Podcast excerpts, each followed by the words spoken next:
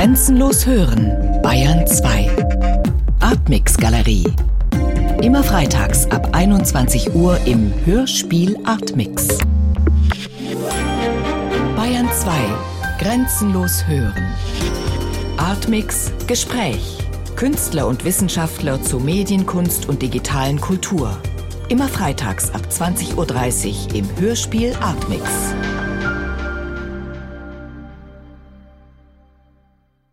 Ich habe auf dem Weg ins Studio hierher gedacht, Elfriede Jelinek gibt uns so viel, weil sie uns nichts erspart. Können Sie mit dem Satz etwas anfangen? Ja, unbedingt.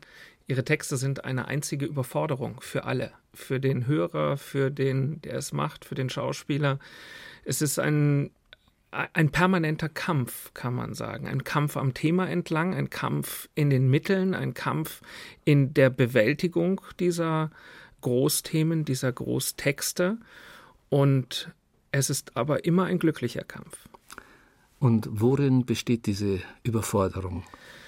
Dadurch, dass die Texte, sagen wir, nicht in aller Tiefe ausdeutbar sind. Also, dass man eine, also durch ihre Assoziationserweiterung, durch die unterschiedlichen Textfelder, die sie übereinander legt, eine Assoziationsbreite ähm, herstellt, die einen bei jeder Lektüre auf neue Bezugssysteme stößt. Und das macht diese Texte so wahnsinnig attraktiv in der Auseinandersetzung, weil sie sich nicht auslesen lassen, weil man nicht an ein Ende kommt, sondern weil sie also eine immer wieder und eine fortwährende Beschäftigung herausfordern. Es gibt keine richtige Interpretation. Nein.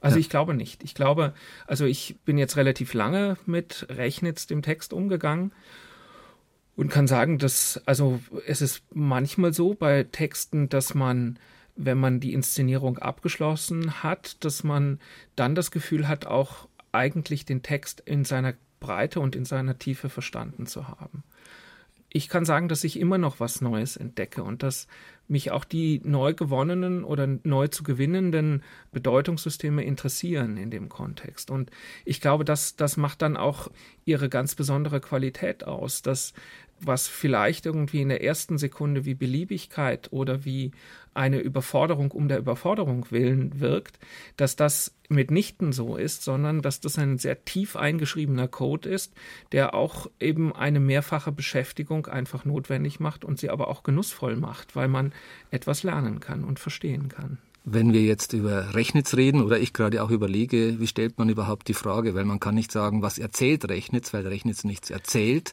aber was sagt Rechnitz, worüber arbeitet dieser Text? Na, zuerst einmal, das bedingt schon der Titel, gibt es ein historisches Ereignis in Rechnitz. Das liegt im Stück zugrunde. Eine, ein Gefolgschaftsfest am 24. 25. März, Palmsonntag, in deren Folge 200 zwangsjüdische Zwangsarbeiter, die eigentlich gezwungen waren, den Südostwall als letzte Bastion oder letzten Schutz gegen die anrückende Rote Armee zu bauen. 200, die nicht mehr in der Lage sind, äh, entkräftet, krank, die an diesem Tag am 24. nach Rechnitz delegiert werden und ähm, erst einmal unten im Keller des Schlosses, äh, des Schloss Rechnitz, äh, gefangen sind und auf diesem Schloss findet also in dieser Nacht ein Fest statt mit den örtlichen NS-Größen. Und äh, in dieser Nacht äh, als quasi Höhepunkt des Festes erfolgt dann die Erschießung dieser 200 entkräfteten jüdischen Zwangsarbeiter, mehrheitlich ungarischer Hin Herkunft. Das ist erstmal die Grundlage, die historische Grundlage des Stücks. Aber Schon das ist eigentlich eine Verkürzung, wenn ich das nenne, denn es geht hm, Elfriede Jelinek mitnichten um eine historische Dokumentation dieses Themas, sondern es geht eher um eine Beleuchtung vielleicht oder um ein Schlaglicht äh, äh, zu werfen auf die Kommunikation oder Nichtkommunikation über ein ähm, so großes Schuld, äh, um eine so große aufgeladene Schuld, mit der dieser Ort, diese Menschen, es sind ja nicht nur Mörder gewesen, also es geht jetzt nicht im Zentrum um diese 14, 15, 16 Parteigenossen, vielleicht mit der Gräfin Batjani, die in der Nacht eben das Massaker dann händisch ausgeübt haben, sondern es geht auch um die ganz vielen Menschen, die davon gewusst haben in diesem kleinen Dorf und die bis heute darüber geschwiegen haben.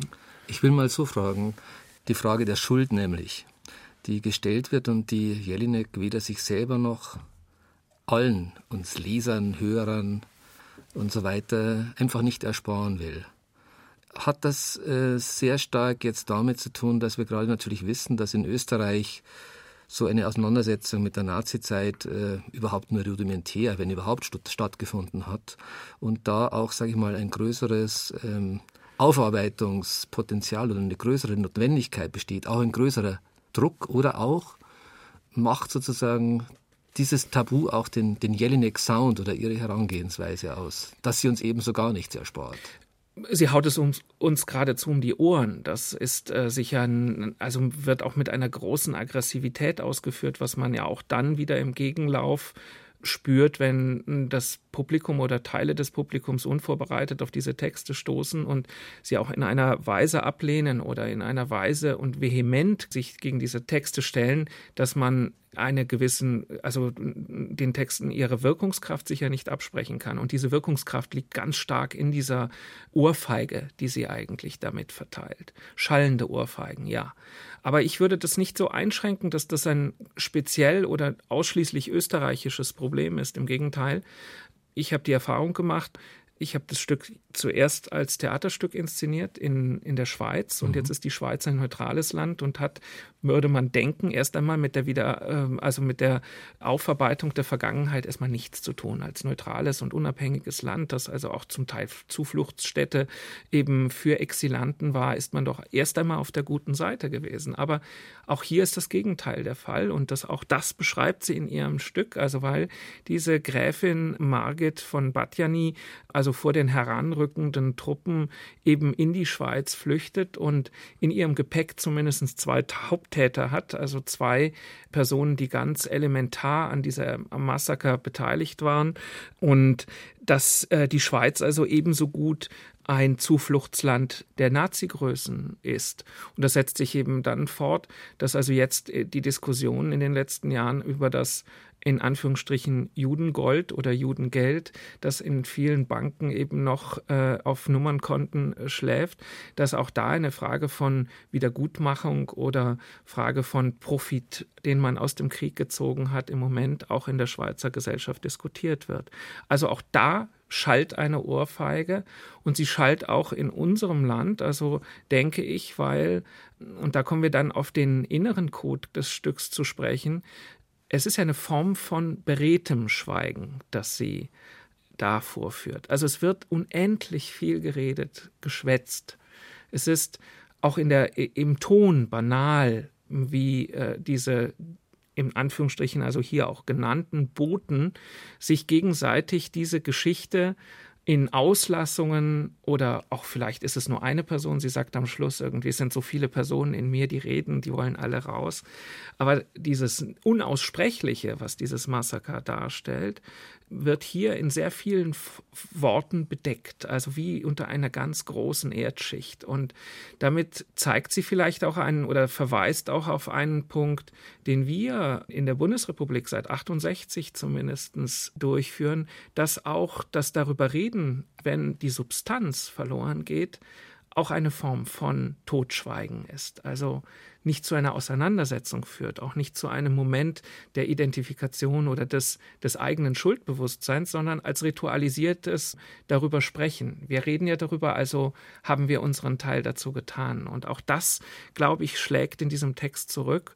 Und wir sehen schon jetzt in, in diesem Gespräch, also es ist halt an so vielen Punkten anknüpfbar, dass es eben, sagen wir, über das Historische und auch über die direkte Schuldfrage in diesem Falle, also an diesem Massaker, viel weiter zurückreicht oder viel tiefer hineinreicht in, den, in Fragen der Grund, also grundsätzlichen Fragen der Kommunikation. Gemeintes, Gesagtes, dass das ein, also da, da kommen wir dem Kern dann vielleicht äh, näher. Eine Art Schweigen, die sich dadurch realisiert, dass die Sprache besonders stark, eigentlich unbegrenzt strapaziert wird.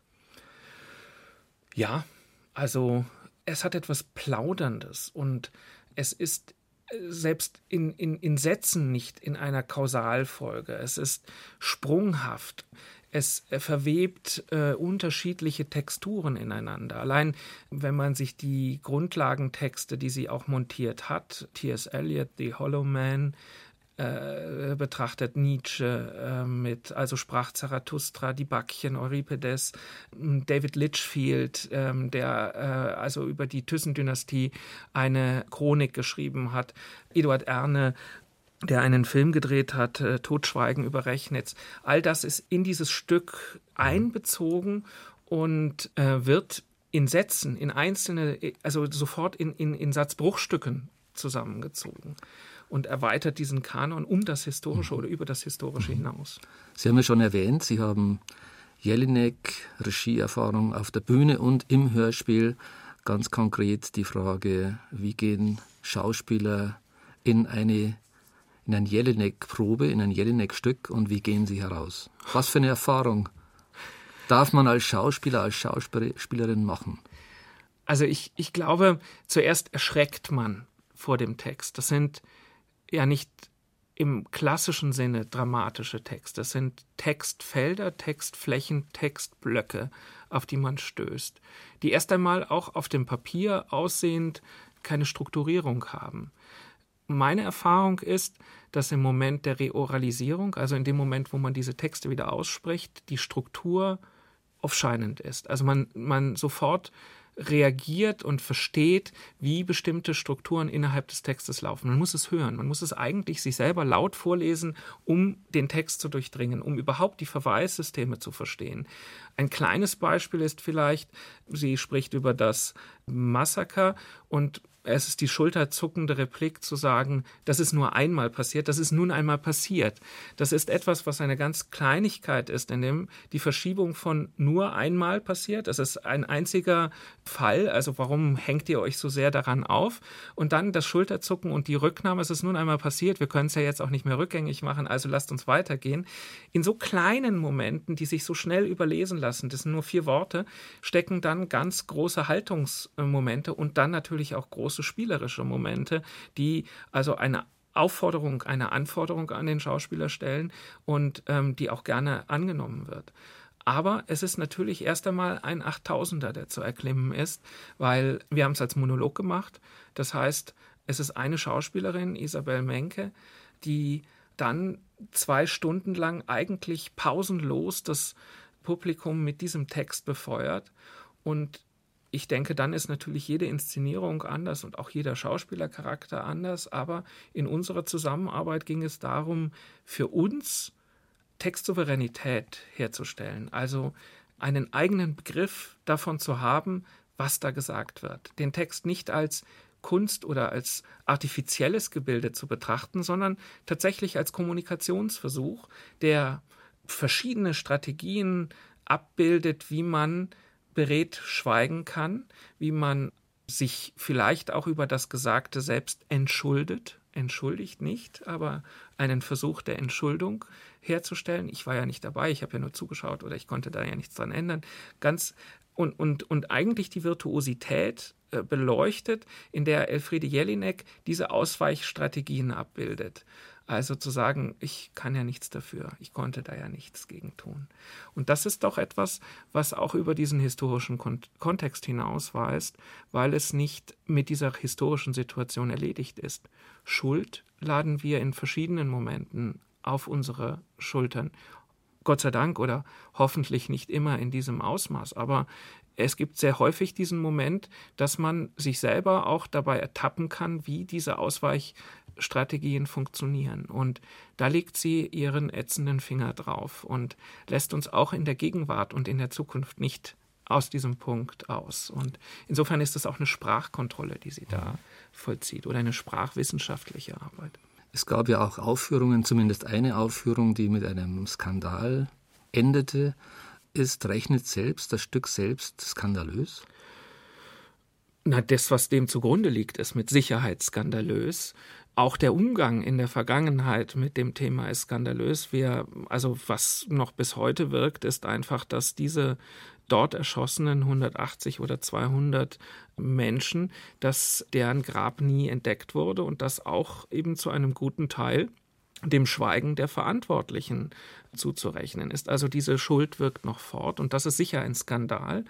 Und es ist auch ein Skandal, dass, sagen wir, diese Verzwickung von Gesellschaft und Politik, wie sie dort stattfindet zwischen der Familie der Gräfin von Batjani und der örtlichen NS-Prominenz, dass das erst jetzt virulent wird, nach ja eigentlich, also nachdem alle Beteiligten schon tot sind, ähm, sich jetzt die, die Enkelgeneration damit auseinandersetzt, was aber nur der Verweis ist. Also es gibt jetzt ähm, der Großneffe der Gräfin von Batjani hat im Tagi Magi, im Tages, äh, also im Magazin des Tagesanzeigers in Zürich, eine längere Strecke einfach Familienforschung betrieben und in die Familie gehorcht, was denn davon noch übrig ist von dieser Geschichte und was man davon erfahren kann.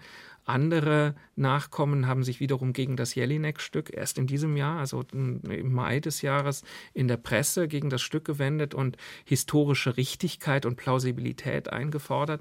Also eigentlich ganz genau am Kern des Stückes vorbeigeschossen. Zu sagen, aber dass das erst heute dann innerhalb einer Gesellschaft eine, eine Auseinandersetzung erfährt, das ist ein Skandal. Das Stück selber ist sicher nicht skandalös. Das Stück ist eine Ermunterung und Aufforderung, Geschichte nicht hinzunehmen, sondern mit Geschichte zu arbeiten und sich auch an Geschichte abzuarbeiten. Und insofern, also würde mir das Wort Skandal nicht einfallen. Mhm. Trotzdem kann man sagen, Elfriede Jelinek ist eine Autorin, die provozieren will, vielleicht auch, weil sie gar nicht anders kann oder auch gar nicht anders können will. Und da ist sehr auffällig, und deshalb stelle ich diese Frage gerne einem Regisseur, in dem Fall sozusagen einen männlichen Protagonisten auch. Auffällig ist ja, dass die Kritik, ich sage jetzt mal die maskuline Kritik oder das maskuline Feuilleton, total allergisch und äh, zum Teil also unsachlich, polemisch und auf eine Art und Weise auf Jelinek reagiert, wie sie es besser eigentlich gar nicht ähm, darstellen könnte. Also das Feuilleton läuft Elfriede Jelinek, das ins offene, Messer. ins offene Messer. das kann man so was sagen. Ist das für ein, was ist das für ein Mechanismus? Das interessiert mich es ist, glaube ich, einfach ein Generationenkonflikt, der sich da noch abbildet. Also da sind noch elementare Divergenzen, das ist zu klein das Wort, Auseinandersetzungen, Kriege der Geschlechter, die noch ausgeführt werden. Und das meine ich, ist ja das Tolle an, an einem Text von Elfriede Jelinek. Auch das ist in diesem Stück drin. Auch dieser Geschlechterkampf ist eine mhm. permanente Einschreibung darin. Und ja, ich kann mir vorstellen, dass sich Männer davon angegriffen fühlen. Also wenn sie einen solchen Begriff von Männlichkeit haben, der dort auch attackiert und, und der in Frage gestellt wird. Und also vielleicht ist es dann tatsächlich mit der Emanzipation noch nicht so weit her, dass man irgendwie den nächsten Schritt vollziehen kann und sich mit den Inhalten auseinandersetzt, sondern immer noch in dieser formalen Diskussion ähm, steckt. Und das spielt, muss ich allerdings gestehen, für mich überhaupt keine Rolle mehr. Oder das ist nicht, also ich, ich finde, das Wichtige oder Interessante ist, es gibt ein, eine große Geschlechterdifferenz zwischen Mann und Frau. Das ist gar keine Frage für, für meinen ähm, Punkt aber wir profitieren von der gegenseitigen Bespiegelung, also im Wahrnehmen des Blicks des anderen. Das ist etwas, was, was wir auch, ähm, sagen wir, grundlagentypisch dann eben von Elfriede Jelinek mit einem scharfen und genauen Blick einfach mitnehmen können, in dem Grundmenschliches einfach aufgedeckt und erzählt wird. Und das kann ich mir vorstellen, greift viele in tradierten Rollenbildern eben auch an und führt eben zu einer, sagen wir dann doch eher inhaltlich losgelösten, polemischen Attacke, weil man sich selber verletzt fühlt und weil diese Verletzung halt eben, weil das eine, eine angeschaffte Haut ist und diese angeschaffte Haut hier eben immer wieder traktiert und geschnitten und, und attackiert wird und das auch als Verletzung wahrgenommen wird. Aber es gibt andere Punkte. Also ähm, sie wechselt auch innerhalb des Stückes immer mal wieder die Perspektive in die Täterperspektive und benutzt sagen wir, also wenn sie vom Judengold spricht und dass der Jude das Geld immer in der Hand behält und selbst im Tod das Geld noch in der Hand hält, dürfte auch erst einmal antisemitisch wahrgenommen werden. Ist etwas, wo die Distanz oder die, die Zurücknahme davon erst einmal gar nicht mit eingeschrieben ist und das genauso nach vorne getragen wird, um, sagen wir, auch wieder diese Erschütterung fortzusetzen, zu sagen, wie verhalte ich mich, wenn so etwas gesagt ist oder wie verhalte ich mich in, in einer Kommunikationssituation, die das sagt. Äh, also, dass es natürlich im Gesamtkontext so nicht gemeint ist, das ist offensichtlich und gar keine Frage, aber sowas was kommt dazwischen. Das ist eine Verletzung, das ist ein Schlag ins Gesicht. Mhm. Der provoziert, aber er provoziert, um etwas tieferliegendes herauszulösen. Und deswegen finde ich, ist das in allen Punkten legitim und richtig. Es geht um was und es ist nicht eine hohldrehende oder leerlaufende Aggression, die um der Aggressionswillen, damit man eine Schlagzeile produziert, stattfindet, sondern der darum geht, uns selbst immer wieder in eine Position zu zwingen. Und die Kritiker lassen sich dann eben vielleicht aufs, aufs, aufs also die Benannten aufs äh, Glatteis führen und sich also eine Diskussion aufdrängen, die vielleicht eigentlich vor zehn Jahren oder vor 20 Jahren vergangen sein sollte. Sie haben ja selbst eine ganze Reihe von Jahren jetzt schon Erfahrungen mit Jelinek-Inszenierungen gemacht. Vielleicht äh, wollen Sie noch ein bisschen was sagen zur, zum Regiekonzept, zur Inszenierung von Rechnitz selber. Wie ist das jetzt angelegt? Also es gibt Monolog. wiederum mhm.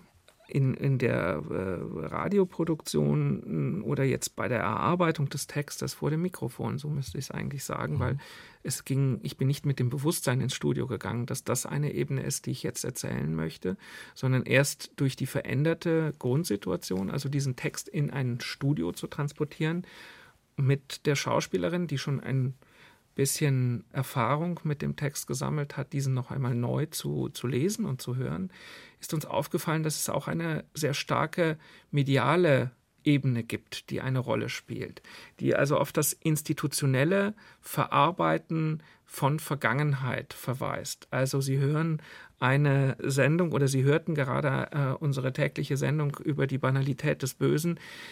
Einerseits ähm, rekurriert es also über diese Überschrift Banalität des Bösen, die auch, sagen wir, glaube ich, mittlerweile nur noch eine leere Überschrift ist, überall benutzt, immer wieder zitiert, aber deren Hintergrund schon hm. lange verloren gegangen ist.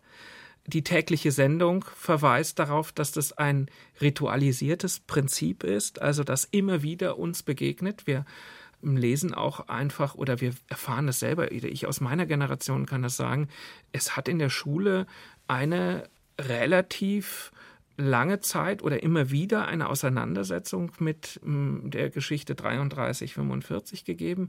Aber ob sie besonders tief gegangen ist, das wage ich zu bezweifeln. Also eher hat sie die Schüler genervt.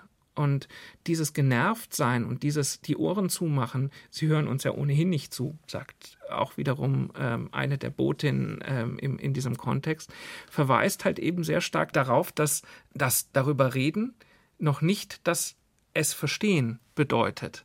Und das, jetzt um nochmal den Bogen zurückzuschlagen, hat dann halt auch etwas mit ähm, Verschweigen zu tun. Wenn man es ritualisiert betreibt, dann entwirklicht man es, man nimmt es nur den Vor als Vorgang und verliert eigentlich das, um das es geht, dass man dieses singuläre, unaussprechliche und wahnsinnige dieser Zeit, dass man das versucht in einen Bewältigungszusammenhang zu bringen, also etwas Persönliches daraus zu ziehen, das findet dann vielleicht gar nicht statt.